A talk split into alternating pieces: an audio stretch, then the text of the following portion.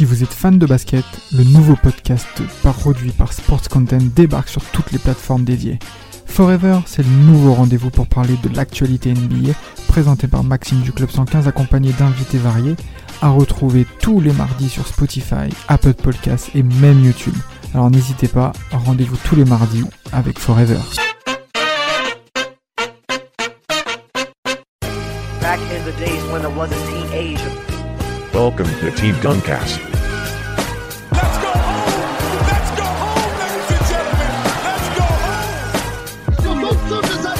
Sa tête, il est monté sur la tête de notre pivot de 2 mètres. Oui, pour lui taper dessus. It's over! It's over, ladies and gentlemen! Back in the days when I was a teenager. Bon, messieurs, vu que nous sommes sur euh, le sujet des propriétaires, des GM, tout ce qui concerne euh, les front office, les boards des, équipes, euh, des équipes NBA, de nos franchises tant adorées euh, qu'on a. Bon, on va, on va aller sur un sujet beaucoup plus global. On va aller sur vraiment le management et je vais prendre vraiment tout le périmètre, tout le scope du management euh, de, de, nos, de nos franchises. Je vais commencer direct. En fait, cet épisode va durer que quelques secondes. Phil Jackson est le pire président des opérations basket de tous les temps. Merci. Salut. Ça faisait longtemps qu'on n'avait pas mis de crotte de nez au Knicks. hein. Incroyable. Tu, tu voulais direct commencer avec ce type de terrain. Direct attaque. En plus, la franchise qui a la plus haute valeur financière de, de la ligue. En parlant des New York Knicks. Attends, attends, attends, attends, attends. Tu veux, tu veux que j'y aille encore plus? Michael Jordan, c'est ça votre goût Oh, Ouh, le deuxième, la deuxième crotte de nez. Michael Jordan au pilori. Charlotte Bobcat, vous vous souvenez? Mon Dieu, il est devenu le premier propriétaire. Alors, avant d'attaquer Michael, si vous voulez, on attaque les gros marchés d'abord. Hein? Oui, oui. Oui, Allez, Voilà, on les attaque. strass, les paillettes pour les bandeurs comme Samuel, là, allons-y. Bien sûr. Pour quelles raisons d'ailleurs ils ont échoué, Vlad, notamment par rapport à Phil Jackson? Qu'est-ce qui s'est passé?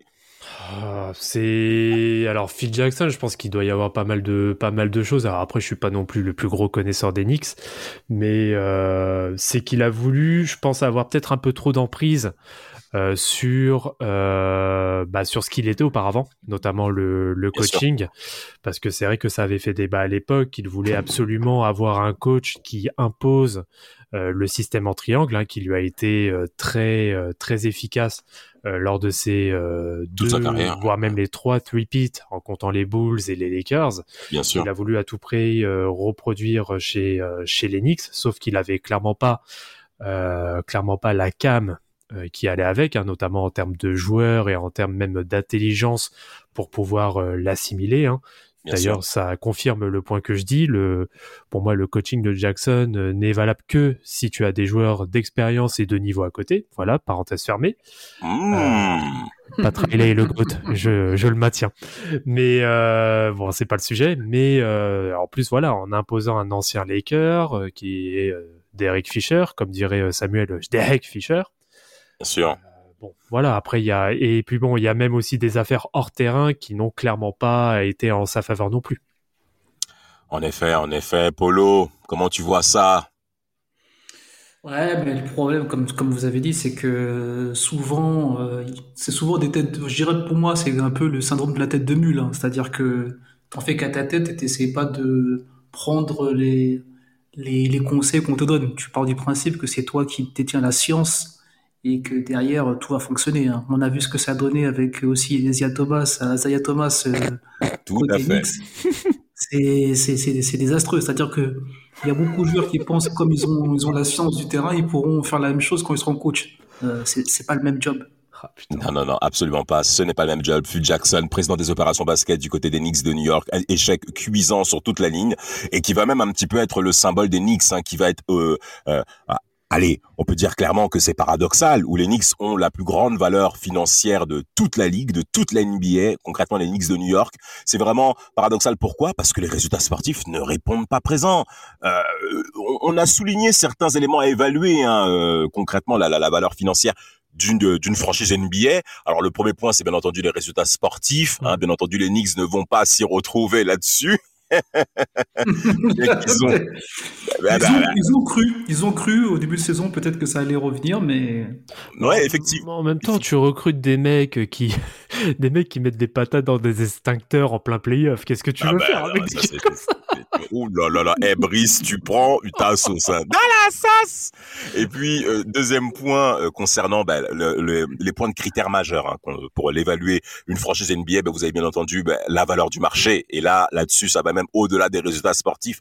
Pourquoi les Knicks sont devant les Spurs, ceux devant, sont devant le Heat, sont devant les Sixers et même devant les Celtics les Celtics, mais parce que New York, c'est New York. Le Madison Square Garden, grosse pomme, c'est, c'est, c'est, c'est au-delà même de tout type de performance que peut réaliser les Knicks et même toute autre franchise de la ligue. Allez, à contrario, on a de l'autre côté avec les Lakers, mais ça reprend un petit peu le schéma économique des États-Unis où vous avez les deux côtes est et ouest qui sont clairement bah, le, poumon hein, de l'économie américaine avec euh, comme ville majeure Los Angeles et bien entendu New York. Alors, en parlant euh, de Los Angeles, Vlad, je crois que tu avais une histoire avec euh, Steve Ballmer à mentionner. Pourquoi il est devenu propriétaire euh, des Clippers? Oh là là là là là, Steve Ballmer. Alors je, ne citerai pas le nom euh, de l'ancien euh, euh, proprio. hein. Le nom est un peu, on va dire, euh, tabou. Mais euh, bah, tout simplement, euh, l'ancien proprio. Alors Steve Ballmer, qui était euh, anciennement euh, donc euh, euh, l'un des euh, pionniers de, Microsoft, euh, a racheté euh, la franchise des Clippers car euh, cette franchise était dans une tourmente donc vis-à-vis de son ancien euh, propriétaire Bien qui sûr. était un putain de gros raciste plus. Euh, donc voilà hein, qui a fait qui avait défrayé la chronique alors je sais plus c'est quand qu'il a racheté je crois que c'est vers 2013 2014 je crois 2013, 2013. 2013, avec, ouais, c'est euh, ça. Ouais, mais c'est, ça. euh, l'autre connard là. Euh, mais euh, voilà, donc euh, là c'est vraiment un concours de circonstances euh, pour lequel donc il s'est euh, positionné. Alors je sais plus exactement à combien il a racheté. C'était quoi? C'était environ 3 milliards, je crois. Non, c'était pas quelque chose du genre euh, qu'il a racheté euh, Je les. crois que euh, c'est les deux et Clippers? quelques, deux et quelques auxquels il avait pu racheter les Clippers à l'époque. J'ai plus les chiffres en tête, mais en tout cas, il y a une sacrée somme qui est quand même sortie de sa poche. Hein. Ouais. Enfin, au niveau de ses sociétés, parce qu'on n'achète pas une franchise NBA avec en nom propre. Euh, et, et, et oui, oui, donc il y a eu un, il y a eu un gros cash qui est sorti, et, et, et, et c'est important de mentionner cet exemple-là. Pourquoi? Parce que il y a eu une chronique. Comme l'a bien mentionné Vlad, très cher auditeur, mais c'est surtout l'image de la ligue qui était clairement mis euh, en, en, en, orgue au travers de cette malheureuse péripétie, et surtout l'NBA ne veut pas passer bah, pour, euh, euh, on va dire, bah, la, la- le fait divers majeur euh, qui retient, euh, on va dire, le, le, le, le- le public américain. Et quand on a un cas de racisme dans lequel où il y a 80% des joueurs qui sont noirs, Mhm. avec en majorité des propriétaires blancs, ah ben Mhm. ça, c'est bien entendu un cas qui- qu'il faut évoquer. Steve Ballmer est venu au bon moment euh, pour pouvoir en effet ben, racheter l'image de la ligue. Et d'ailleurs, quel personnage? Tu peux en dire un petit mot, Vlad, de, de ce mec euh, hein? Parce que moi, moi j'adore. hein. Moi j'adore. Steve Ballmer? Et j'adore comment il s'excite. Ouais. sur- eh, je, je- je suis à fond dedans. Bah pour pour euh, juste rajouter un point sur ce que tu as parfaitement résumé euh, vis-à-vis notamment de l'image de la NBA, euh, oui, on est dans une ligue où il y a plus de 80% euh, des joueurs, en tout cas des acteurs qui sont euh, qui sont afro-américains. Bien sûr. Donc euh, pour le coup, euh, c'est sûr que pour la NBA, ça passerait très mal de laisser euh, quelqu'un à la tête d'une franchise qui est clairement raciste. Et du coup, la NBA serait considérée comme, la, comme raciste. Coucou la NFL. Mais euh, voilà, c'est. Ah, T'en faut, dire ce qui est. Hein. La, la, la NFL, c'est un autre, euh, c'est un tout autre monde. Hein. Donc bon, bref, je vais pas, je vais pas non plus euh, dévier sur ça. Mais ouais, Steve Ballmer, bah c'est clairement, tu, tu sens clairement que c'est le mec qui vit de, enfin, il est complètement transcendé en fait, et c'est cool. Moi, moi je trouve ça. Il y en a qui n'aiment pas. Euh, de voir Ouais. un mec qui est clairement investi dans sa franchise. Faut rappeler que c'est quand même plus ou moins son fric hein, qu'il investit. Donc le gars vit pleinement l'expérience. Moi, je trouve ça super cool et surtout qu'à côté, il n'a pas de réel déboire, il ne déborde pas et voilà, ça reste vraiment le pur américain qui est là devant, euh, bah, devant son divertissement et qui. Ah, vraiment, c'est vraiment son Moi- jouet. Moi, j'aime beaucoup. hein. C'est son jouet. Euh, Polo, t'as as, encore d'autres grandes franchises à à mettre en évidence hein, euh, sur euh, le cas justement bah, des, des, des grandes marques de la ligue, hein, parce que là on va clairement donner le troisième critère majeur, bah, c'est la valeur, on va dire, de marque. Quelle, quelle est la franchise bah, qui te vient à l'oreille? On, a- on en a parlé, on en a parlé avant. Je pense que c'est la plus grande marque là qui est devenue la marque que tout le monde, on va dire, euh, tout le monde a sauté dans le wagon. C'est les Warriors. C'est-à-dire que, comme on disait tout à l'heure, Absolument, absolument. euh, personne ne les calculait euh, euh, il y a quelques années et ils ont fait un bond incroyable le- au niveau de, de leur valeur euh, marchande. Euh, je crois qu'ils sont arrivés en, dans la- en troisième position, en quatrième position au niveau du classement des, des franchises. En, Quatrième, c'est ça. en même, pas- en même pas quelques années. Je pense que c'est l'un des plus grands bons qui a été fait pour une franchise. Donc ça en dit long sur le, comme tu as dit, sur la, la mise en avant de la marque euh, Golden State Warrior. Ouais. Absolument, y a, il y a, ils ont été vraiment performants au-delà des performances sportives, au contraire par exemple des San Antonio Spurs qui ont clairement ennu- ennuyé Samuel pendant les années 2000 avec euh, un jeu ennuyeux, une ville qui n'est pas reluisante, mais ce qui est pertinent euh, par rapport à en tout cas un jeu très intéressant mais qu'est-ce que je raconte, jeu pertinent. Mais on va dire que San Antonio ne fait pas rêver.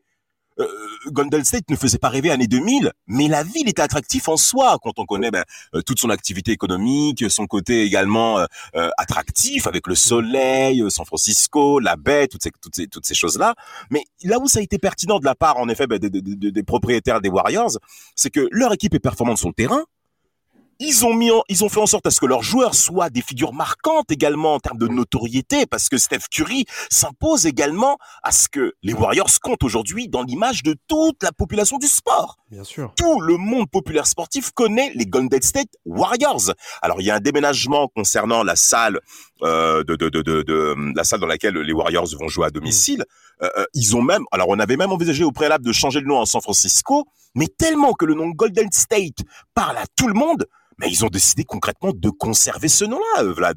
On a, Ouais. on a affaire à, à ce que aujourd'hui une jeune fille de 8 ans connaît les Warriors. Oui, non, mais c'est clairement ça. Et celui, bah, le premier gagnant dans l'histoire, hein, c'est euh, le proprio euh, principal, hein, euh, Joe Lacob, qui avait acheté la, la franchise pour 450 millions de dollars. Et maintenant, la franchise est, est estimée. Alors moi, les derniers chiffres que j'avais, ça date d'environ 2017. Je pense que depuis, ça a dû encore plus augmenter. C'était estimé à environ 3 milliards. Donc euh, déjà, voilà, la plus-value en termes euh, en termes business et puis ce qu'il faut aussi prendre énormément en compte euh, d'ailleurs euh, les franchises françaises en tout cas les équipes françaises devraient en prendre exemple c'est euh, tout le comment dire c'est comment l'image d'une franchise arrive à déteindre dans la vie de tous les jours de tout le monde. C'est impressionnant euh, parce que on peut prendre aussi un autre exemple en parallèle. Là, je suis désolé, je suis obligé un peu de défendre ma paroisse, mais c'est euh, euh, les Cavaliers de Cleveland, une, une franchise qui ne vaut rien au début, mais Absolument. absolument rien. Rien. Sauf qu'il y a maillot tellement, dégueulasse. Bah Ah sauf qu'il y a tellement un rayon, il y a, eu- il y a tellement eu un rayonnement autour d'un certain LeBron James, le goat, euh, que Tu l'as placé. Tu l'as placé. Tu l'as oui, placé. oui, oui. Mais euh, que bah, Cleveland fait partie du top 12 des, euh, des valeurs de franchise. Donc c'est pour vous dire tout le travail qu'il y a eu autour. Mais pour bon, bref, c'était une petite parenthèse. Mais pour revenir sur les Warriors, c'est que en plus il y a eu un, une opportunité en termes de timing, que ce soit entre la draft de Stephen Curry qui était clairement annoncé quand même une comme une bête de foire entre guillemets euh, au vu de ce qu'il a fait en- de ce qu'il a fait à la, à la fac avec tous les petits éléments qu'il a pu apporter à côté enfin qu'ils ont pu apporter à côté. Draymond Green qui était la grande gueule qui faisait voilà qui est quand même l'image du tough guy par excellence. Euh, Clay Thompson avec le duo des Splash Brothers et tout en compilant des résultats de très bons résultats jusqu'à arriver au titre en 2015 alors qu'à côté tu as euh, les Sacramento Kings, bon, on se passe de commentaires. Euh, les Clippers qui ont des résultats en demi-teinte et les Lakers qui sont au fond du trou, avec notamment Kobe qui enchaîne blessure sur blessure, etc. Donc il y a zéro résultat. Ils ont clairement réussi à tirer profit euh, de cette opportunité et de cette fenêtre qui s'est présentée à eux. Et franchement, euh, bravo à eux parce que à cette heure-ci, c'est, je pense, une- si on a besoin de réellement d'une gestion, d'un modèle de gestion, euh, comment ne pas citer les Warriors en fait? Comment ne pas citer les Warriors En effet, pourquoi? Je vais vous donner allez deux trois valeurs qui ont été euh, valeurs financières euh, de des franchises NBA euh, qui datent de décembre 2021. On a les Knicks en première place à 12 milliards de dollars. Les Warriors sont à 6 milliards de dollars, donc 50% en plus hein, de ce que tu avais énoncé, Vlad. Les Lakers sont à du 5 milliards, les Nets 3,61, Bulls 3,5 milliards, les Celtics 3,4 milliards. C'est, c'est, on, on est vraiment dans une situation où les franchises NBA ont gagné énormément d'argent avec en effet ben, l'accroissement également des marchés qu'ils ont pu acquérir, notamment le marché asiatique, hein, qui est une plateforme incroyable auquel même LeBron James a voulu même chasser un GM hein, euh, qui était euh, Daryl Morey du côté des Rockets qui avait critiqué le marché chinois qui allait forcément avoir de l'impact sur les revenus de la NBA et donc des joueurs. Donc il y a également ça qui est qui est mis en compte. Alors j'ai mentionné un nom et Vlad également l'a dit. Euh, je vais poser la question directe à Polo est-ce que tu vois aujourd'hui LeBron James devenir demain je parle bien entendu propriétaire d'une franchise NBA En tout cas, il se donne les moyens pour le devenir. Je ne sais pas s'il peut le devenir, mais il, se donne les moyens pour le devenir. Et je pense qu'il est très malin. Il, fait des investissements, il place beaucoup, il place beaucoup. Donc je pense que c'est son but. C'est-à-dire que je pense que s'il arrive à, à bouger ses billes correctement, il peut, il, il peut y prétendre. Après, c'est un milieu qui est très difficile. Je pense que, je pense que tu parlais de Michael Jordan tout à l'heure. Et ça a été très de compliqué. rigoler non, mais c'est vrai. Je pense que ça a été très compliqué. Il y a beaucoup, de- beaucoup, beaucoup, beaucoup de personnalités qui ont essayé de devenir euh, des propriétaires de franchises et qui sont cassés les dents. Je pense à Puff Daddy, je pense à plein de gens qui avaient pourtant des moyens, mais qui finalement, quand on, quand on rentre dans le cercle très fermé des propriétaires, n'ont pas pu euh, faire le nécessaire. Bah, c'est vrai qu'il y en a hein, qui ont tenté euh, de se mettre euh, dans, dans tout ça. Euh, bon, d'ailleurs, un, d'ailleurs, un dont on ne cite pas trop le nom, mais qui s'en sort plutôt pas mal aussi, c'est un certain Jay-Z hein, avec les Nets. euh, ça va, hein. lui, je pense que son portefeuille, ça doit aller. Hein. en effet en effet c'est bien que tu mentionnes le nom de L'agent de Kevin Durant. Ouais, ouais, c'est vrai. C'est bien c'est bien que tu mentionnes le nom de, de Jay-Z qui a voulu en effet acquérir des parts dans une franchise NBA. Alors, c'est important qu'on mentionne ces noms-là parce qu'on a affaire à la communauté afro-américaine. On sait qu'elle est majoritaire au niveau des joueurs de la ligue, mais qui, en effet, quand on touche les classes un peu plus hautes concernant bah, le pouvoir de décision, euh, Mm. euh, pendant bon nombre d'années, ils ont été absents avec euh, toujours le modèle joueur noir, coach blanc, directeur sportif blanc, propriétaire blanc. Euh, C'est important qu'on mentionne ces noms-là parce que c'était quelque chose clairement qu'on voyait quand on regardait ces équipes de la ligue. Alors c'est vrai qu'il y a eu euh, eu, euh, une effervescence dans ce domaine-là où il y a eu pas mal de joueurs bah, issus de cette de, de, de- et d'in- d'individus, de personnalités de cette minorité, en mentionnant Jay-Z à, à, à pouvoir se positionner sur euh, de l'acquisition de parts hein, de, de, de ces franchises NBA et voire même dans le monde du sport américain, hein, parce que c'est également le cas aussi avec Mike, Magic Johnson du côté des, Jo- des, Jo- des Do- Dodgers de Los Angeles, je crois hein, également, où Mhm. il avait acquis des parts euh, au travers de cette entité sportive. Donc avec tout ça, ça, ça sonne vraiment différemment par rapport aux années 90, où on voyait beaucoup de joueurs de la ligue, notamment des joueurs majeurs, signer des contrats de 7 ans, de 8 ans, où il fallait donc s'im- s'imbriquer dans la culture de la franchise. Aujourd'hui, avec notamment un transfert dans lequel Vlad a forcément eu les yeux pendant tout l'été, il Hmm. y a eu des choses qui ont quand même changé. Et je pense que là, Vlad, je vais te lancer sur un sujet qui s'appelle The Decision. Parle bien, parle bien, parle bien. Eh, gros. Non, non, non. Eh, Non, été 2010, il y a, il y a quand même, ça, ça a quand même fait du remue-ménage dans la tête des propriétaires. bah, bien sûr, bien sûr. Alors, euh, The Decision. Alors, pour moi, bon, déjà, euh, je vais, je vais le dire. Pour moi, c'est l'une des plus grosses erreurs de communication de l'histoire. Mais bon, pas- passons, euh, passons ce sujet. Pourquoi tu veux le passer? Quand c'est les autres qui attaquent Maintenant, comme c'est ton lébronisme, là, là, tu fais mec. Ah, Ça me fait Bon. mal au cœur. développe, on t'écoute. Non, mais euh, pour moi, oui, il aurait clairement jamais dû euh, agir de la sorte. Bon, enfin, enfin bref, oui, c'est un peu la mise en spectacle et euh, je trouve pas que ça a été. Alors, pour euh, alors après, il y a tout un contexte aussi, Euh, notamment euh, Dan Gilbert, l'un des plus gros fossoyeurs de l'histoire aussi, Euh, qui voilà. Alors c'est bah ça ça retrace parfaitement euh, ce que tu viens de citer il y a il y a quelques instants. C'est clairement euh, le gars qui est à la tête de la franchise, qui a les pleins pouvoirs, euh, parce que faut aussi remettre ça en compte. Euh, il y a à la fois des besoins par rapport aux joueurs, notamment on va on va un peu rentrer dans la notion de star system, mais il y a Exact. aussi les coachs parce que les coachs, chacun a ses euh, euh, comment dire, chacun a ses appétences, chacun a ses euh, directions, euh, chacun a ses visions euh, sur euh, comment euh, monter un roster, comment monter un effectif et comment après derrière le driver pour pouvoir obtenir des résultats. Mais malheureusement, les coachs n'ont pas tant que ça d'influence sur euh, sur le management et c'est même les premiers fusibles. Euh, dès que ça va pas, bah, automatiquement c'est de la faute du coach, sans forcément qu'il y ait une remise en question du euh, du board euh, au-dessus Bien sûr. parce que ça se trouve c'est tout simplement des erreurs de scouting, peut-être des erreurs aussi au niveau de la draft qui voilà qui viennent de décisions qui sont beaucoup plus hautes.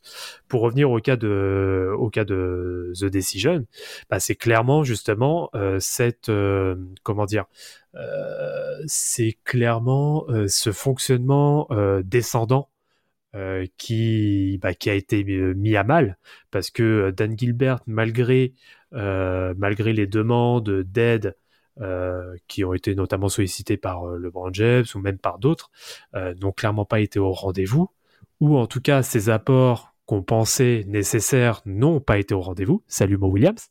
Euh, mais euh, Oh. voilà, il y a tout, il y a tout un contexte à prendre en compte et euh, et il faut rappeler que LeBron James, il revient après à Cleveland, mais c'est clairement pas pour les beaux yeux de Dan Gilbert. Hein. Faut, faut être honnête, hein. parce que. Dan Gilbert, une fois qu'il y a eu ce decision, la lettre ouverte qu'il a envoyée a insulté euh, tout, on va dire un peu toute la famille de, de LeBron James. LeBron, voilà, bien sûr, en termes d'éthique, c'est pas non plus, euh, c'est pas non plus euh, joli joli. Donc, euh, donc voilà, c'est clairement pas l'amour fou et c'est pour ça que derrière, il n'a eu entre guillemets aucune pitié euh, pour partir euh, ensuite aux Lakers parce que voilà, il avait fait son taf, il avait promis d'amener une bague à Cleveland, il l'a fait, tant mieux, félicitations et salut. Donc voilà, c'est malheureusement c'est un problème, c'est un peu le fonctionnement, ouais, c'est un peu le fonctionnement à l'ancienne moi que je critique vis-à-vis de Dan Gilbert. Mais euh, de toute façon, on le voit de plus en plus. euh, c'est clairement pas quelque chose qui est, euh, comment dire, qui n'est, bah, qui est, qui peut amener à des résultats à l'avenir. Bon, là, les Cleveland se, se débrouillent très bien cette année, mais des modèles qu'il faut plus prendre, c'est notamment, alors là, on peut citer l'antithèse justement de ce qui se fait à Cleveland, c'est San Antonio. D'ailleurs, euh, on fait un très Absolument. bon épisode euh, la semaine dernière sur euh, RC Bufford. Euh, Bien sûr. C'est, je vais pas dire, alors ça va être un peu, c'est peut-être un peu grossir le trait, mais c'est l'omniprésence d'un mec comme euh, Greg Popovich, qui a été, avant d'être coach, qui a été général manager et qui Absolument. connaît parfaitement les, euh, les ficelles justement du métier, euh, même de l'aspect politique de la franchise, etc. etc. Et c'est clairement ce qui a mené au succès pendant plus de 20 ans des, euh, des Spurs. Euh, moi, en plus de ce jeu décision où je pourrais insister sur ce cas-là, on avait, pour ma part, hein, depuis le temps que je suis euh, la NBA, on n'avait jamais vu des joueurs majeurs de la ligue se rassembler autant, passer autant de temps ensemble pour essayer de trouver une solution à jouer ensemble au-delà, je dirais, euh, euh, des, des- du front office aussi, euh, qui eux avaient ce pouvoir de décision-là euh, lors Mm. des années précédentes. On a vu un LeBron James s'émanciper un petit peu de ce système de la ligue dans lequel on positionne telle personne à tel endroit, à tel endroit, à tel endroit. Les différentes réunions qui ont eu lieu entre Chris Bosh avec Dwayne Wade, on a pensé à Chicago, ensuite. Derrick Rose qui a manqué de, peut-être de réactivité pour qui à mon avis, ça n'a pas forcément gêné de ne pas voir LeBron ici. Euh, on a pensé également à d'autres solutions. Ensuite, bon, forcément est venu le hit. Donc, tous ces schémas de pensée, tous ces schémas euh, de, de, de, de transactions qui, qui, qui, qui devaient avoir lieu, ben, concrètement, The Decision change tout pour nous tous, même, même à l'époque, euh, même, même pour des mecs qui suivaient le football. Quand LeBron James avait positionné ça, je me souviens très bien, ça avait marqué bon nombre de personnes sur le paysage même du sport. Eh. Oui, Eh. papa. Qu'est-ce qu'il y a encore Non, mais parce que t'as oublié de citer une équipe. Laquelle encore Ah, ah oui, c'est vrai Ah oui, j'avais oublié Ah oui, c'est vrai qu'ils étaient de la discussion J'étais obligé d'y penser, pardon. Ah ouais Bah attends, bah, ils ont pris Stoudemire euh, pour euh, 100 millions de dollars aussi. Hein. Ils, ont, ils, ont, eu- ils ont eu le Stoud, hein, ok Bon, enfin bref, bon, après ils ont eu euh, Milo- euh, Carmelo Anthony, bon, bah, pff, on descend Passons, plus bas. Pardon, pardon. Passons, vraiment passons. En tout cas, LeBron James a clairement changé euh, ce, ce point-là. Moi, il y a, y, a, y, a, y a également un, un cas, avant que je redonnais la parole à Polo, c'est par rapport aussi à, à Clutch Sports, là, qui met en place avec son pote, là, euh, Oui. euh, Rich Paul. Hmm. Euh, euh, Aujourd'hui, bon nombre de joueurs de la ligue ont rejoint cette enseigne euh, d'agence de joueurs, d'agence de donc de, de gestion de carrière euh, sportif. Mais ça veut dire à tel point que LeBron James a une telle influence sur les joueurs de la ligue pendant sa carrière et même l'après-carrière. Ça veut dire que quelque part, il a la main mise sur les différentes transactions de joueurs euh, de, donc au travers des franchises NBA et donc les propriétaires, les front office vont par, par conséquent avoir également ben, se dire que LeBron James est dans les parages. Il a mis en place une toile d'araignée avec Rich Paul, hein, qui est euh, clairement actif là-dessus, où l'idée était clairement de redonner le pouvoir aux joueurs. Alors quand on sait que les joueurs sont issus des minorités dans lesquelles économiquement parlant, on le dit bien sur Team Duncast, où pas mal d'entre eux ben, euh, sont issus au plus bas de l'échelle sociale, ben, on change les règles au travers de la ligue. Et pour ça, j'aimerais rendre hommage à LeBron James, hein, qui, qui, qui, qui prend une telle initiative euh, pour que ben, le pouvoir de décision change de camp à un certain niveau.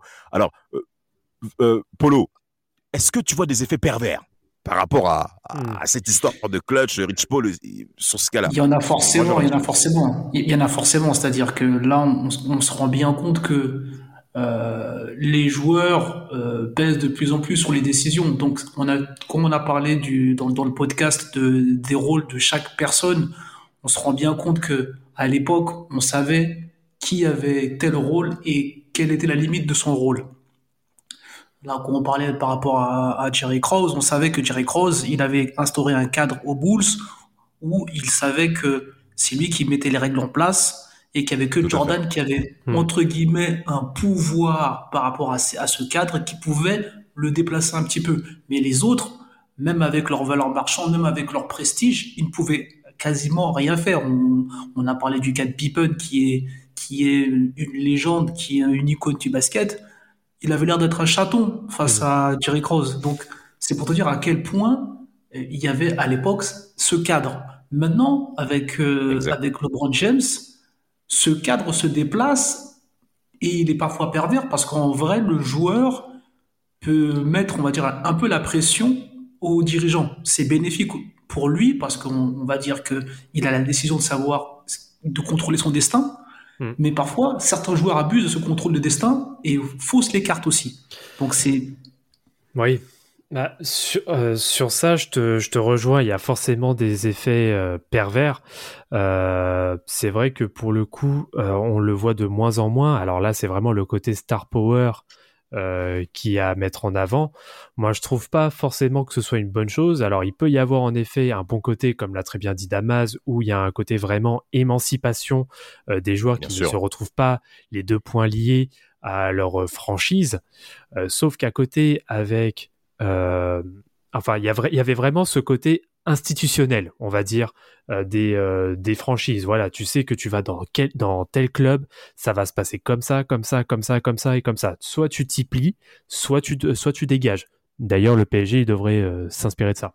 Mais euh, on l'a signalé, dans, signalé le podcast en effet. On a signalé que ça manquait d'autorité. oui, oui, je l'ai bien entendu. Pardon, c'était ma petite crotte de nez aussi au passage.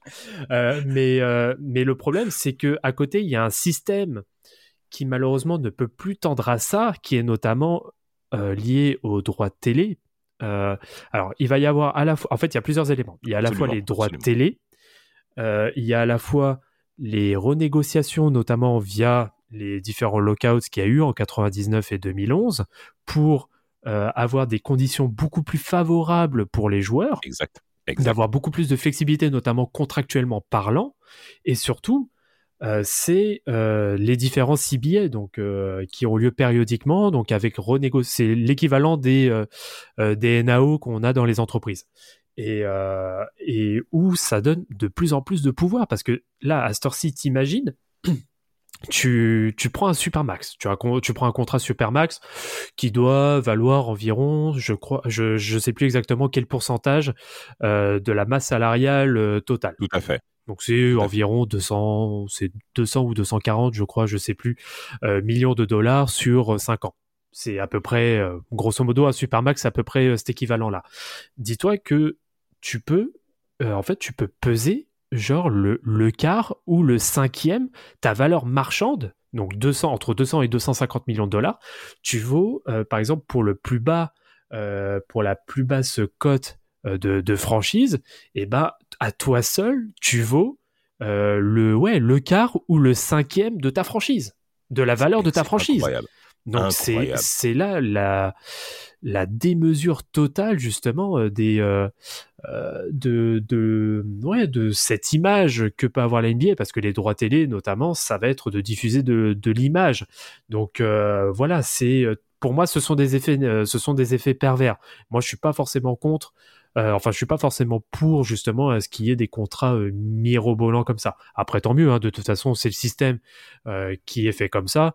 Moi, le- moi, le premier, si j'étais joueur dans la ligue, bah, je serais le premier, comme comme tous ceux qui le, qui le sont actuellement, à demander des contrats mirobolants. Si on, si j'ai une fenêtre qui me permet de, de le demander, bah pourquoi pas le faire? Et on est clairement dans une ligue d'opportunistes. Comme dirait Spirituel, on a des familles à nourrir. Hein. Exactement. Latrell Sprewell. Sacré personnage. comme on, l'a dit au tout début du podcast, on a le premier propriétaire, le meilleur joueur de l'histoire, Michael Jordan, premier propriétaire noir à devenir propriétaire majoritaire d'une franchise, euh, majoritaire d'une franchise NBA en parlant des Charlotte Bobcats. Il était déjà copropriétaire dès 2006. En mars 2010, à 47 ans, il devient le premier propriétaire euh, noir à détenir donc son équipe euh, des Bobcats pour 275 millions de dollars. Alors bien entendu, il y a une revalorisation concernant la valeur de sa franchise. Michael Jordan sur un autre terrain dans lequel il s'exprime. Euh, il ouvre la porte, en effet, comme on l'a bien dit, à d'autres perspectives telles que les Brown James. Il y a également d'autres noms qui viennent en penser, qui se positionnent, d'autres anciens joueurs NBA qui se positionnent à pouvoir euh, avoir une telle position, un tel pouvoir de décision hein, sur euh, les équipes de la ligue. Mm. On pense bien entendu à euh, Kevin Garnett qui avait essayé de se positionner du côté des T-Wolves, qui a été donc sa franchise dans laquelle où il a révélé bien entendu son talent aux yeux de tous. Alors il n'a pas eu gain de cause bien entendu parce qu'avec Glenn Taylor, je crois qu'il y avait eu un contentieux dans lequel on a failli d'ailleurs aujourd'hui Kevin Garnett, son maillot n'est même pas retiré de la part des T-Wolves. Ça prouve tellement la, la petitesse de cette euh, franchise. C'est incroyable. Euh, de plus de ça, il y a eu euh, alors Alex Rodriguez. Alors Alex Rodriguez qui est l'ex de Jennifer Lopez, Gilo. hein, pour vous dire à tel point que ce mec il pèse. Euh, Rodriguez. ancien- Rodrigue, vraiment ancien ancien joueur de baseball. Mais vraiment, mais arrêtez. Ancien joueur de baseball de la ligue de baseball professionnelle américaine MLB et qui est aujourd'hui devenu propriétaire hein, euh, des, des, des, des Timberwolves de Minnesota. Donc, il va prendre la suite de Glenn Taylor. Donc, euh, bravo à lui pour avoir eu gain de cause. Il y a Aaron Aflalo également qui s'était positionné. Euh, d'autres anciens joueurs aussi qui s'étaient positionnés avec euh, Jamal Mashbird. Alors Jamal Mashbird, lui aujourd'hui, il est propriétaire euh, de- d'équipe de Pro A. Je crois que c'est Léon, euh, je crois que c'est Powertech, je crois, hein, où il a des, il a des parts également là-dessus. Donc on a une effervescence, une émancipation des anciens joueurs de la ligue en se disant, ben, nous aussi, on peut devenir, on peut avoir un pouvoir de décision, on peut envisager le monde de l'investissement, on peut envisager ben, surtout d'avoir une approche sportive. Pourquoi? Parce que ces propriétaires, ces vieux pépés hein, qu'on voit, qu'on voit rarement, euh, c'est souvent leur huitième, voire dixième source de revenus. Oui. Euh, je- le sport n'est pas forcément le, le premier point majeur dans lequel ils se disent, ah, ben, je suis là. Bon, c'est vrai qu'il y a Steve Ah. Ballmer qui, C'est un Qui- vrai qui est différent. ça. hein. on, on t'écoute, Polo? C'est un vrai, vrai, vrai problème. On en parlait par rapport aux, Kings sur un, sur un podcast. Et désolé à tous les fans des Kings, mais on a vraiment l'impression que, comme tu dis, c'est euh, c'est vraiment c'est juste une, une manne financière et c'est vraiment euh, désolant quand on sait que derrière, à la base, comme on le disait au début de l'émission, à la base, c'est le sport qui fait vivre tout ça. Effectivement, mais là tu vois clairement, par exemple, euh, c'est Monsieur Vadek euh, Rananiv, là, euh, le, le, le milliardaire indien, là, je sais bien ça? Oui. Il a performé l'informatique, euh, le nombre, mais surtout c'est par rapport au choix où on s'aperçoit que les mecs sont en dehors des réalités. Il y a des choix qu'ont fait les Kings pendant bon nombre d'années qui sont scandaleux, ça c'est c'est c'est c'est c'est- c'est clair. Euh, et euh, et t'as l'impression que le mec n'est pas concerné, quoi. T'as l'impression que euh, se positionner en tant que propriétaire euh, sur euh, le marché de la NBA, c'était comme si c'était pour avoir une, une visibilité. Alors euh, la, la, la- contrainte, c'est que les, les, les Kings déjà n'ont pas une grande visibilité parce que c'est Sacramento, bien que ce soit la capitale de la Californie. C'est pas la première ville qu'on retient. Euh, quand t'as un petit marché, et qu'en plus t'as un propriétaire dans lequel il n'est pas concerné par ça, euh, bon certes, euh, les conventions de la ligue font en sorte que vous puissiez gagner de l'argent de manière conséquente, mais c'est pas vous qu'on va regarder en premier lieu, Vlad. On est d'accord. Bah, de toute façon, on le voit déjà. hein. Enfin, c'est ouais. Et puis, euh, oui, et puis- non, et puis- Pelicans. non, mais sur- surtout que là, tu cites le bon exemple parce que parmi les actionnaires minoritaires, on retrouve un certain Shaquille O'Neal, lui qui avait critiqué, Ah. lui qui a tellement fait de mal aux Kings et qui les appelait les Sacramento Queens. euh, voilà, qui est quand même actionnaire minoritaire. Vous allez pas me dire que c'est pour rendre la franchise euh, meilleure. On va, on va être honnête. Ah, Bah, les il a hein. essayé, hein. Oui, Il a, il hein. essayé. Bah, il, a essayé avec des Marcus Cousins. Ouais, il a, il a son expertise, c'est sûr, mais euh, bon, malheureusement, euh, oui, il y a eu le cas Cousins, bah, qui a quand même fait, euh, bon, qui a quand même un minimum performé, mais bon, ça a jamais fait de résultat derrière. Mais bon, on Alors. va, voilà, on va être honnête. Euh, Shaq, euh, lui, euh, tout ce qu'il attend, c'est de faire fructifier ses sous. Et bon, en tant, en tant qu'investisseur et entrepreneur, c'est quelque chose qui s'entend, euh, qui s'entend pleinement. Absolument, absolument. En tout cas, par rapport euh, aux différentes euh, grandes franchises de la ligue, financièrement parlant, ça se passe plutôt bien. Euh, allez, un, un, allez, un propriétaire ou soit un, un, un directeur, hormis Phil Jackson, Vlad, d'accord, euh, pour qui euh, vous vous dites que ça a vraiment foiré. Est-ce que vous avez un exemple en tête euh, durant tout ce parcours dans la ligue? Euh, Bon, euh, Asia Thomas du côté des Raptors, ça a aussi merdé. Il faut pas non plus l'oublier. Il a été président des opérations basket du côté des, des, des Raptors de Toronto quand ils ont débuté dans la ligue. Euh, ça a clairement été un beat total, un de plus après les Knicks, bon, vous me direz. Euh, bon, les Knicks, c'est plus marquant parce que c'est les Knicks. Autre exemple également euh, auquel vous, vous avez euh, Michael Jordan, franchement, on peut dire que c'est un échec pour l'instant. Bah, alors là, il y a même pas photo. Enfin, je sais pas, depuis qu'il a la tête, euh, depuis qu'il a la tête, alors à l'époque c'était les Bobcats et ensuite les Hornets, euh, combien de campagnes de playoffs ils ont fait au total? Je crois que c'est trois. hein. Ouais, je crois que c'est Deux, un- hein. deux ou trois grand maximum. Je crois que deux ou trois, Euh, 2010. Tu mets Ouais, je la, crois que c'est trois. Ouais. ouais, tu ouais. mets, tu mets la blinde sur Nicolas Batum, tu mets la blinde sur Kemba Walker, euh, Kwame Brown?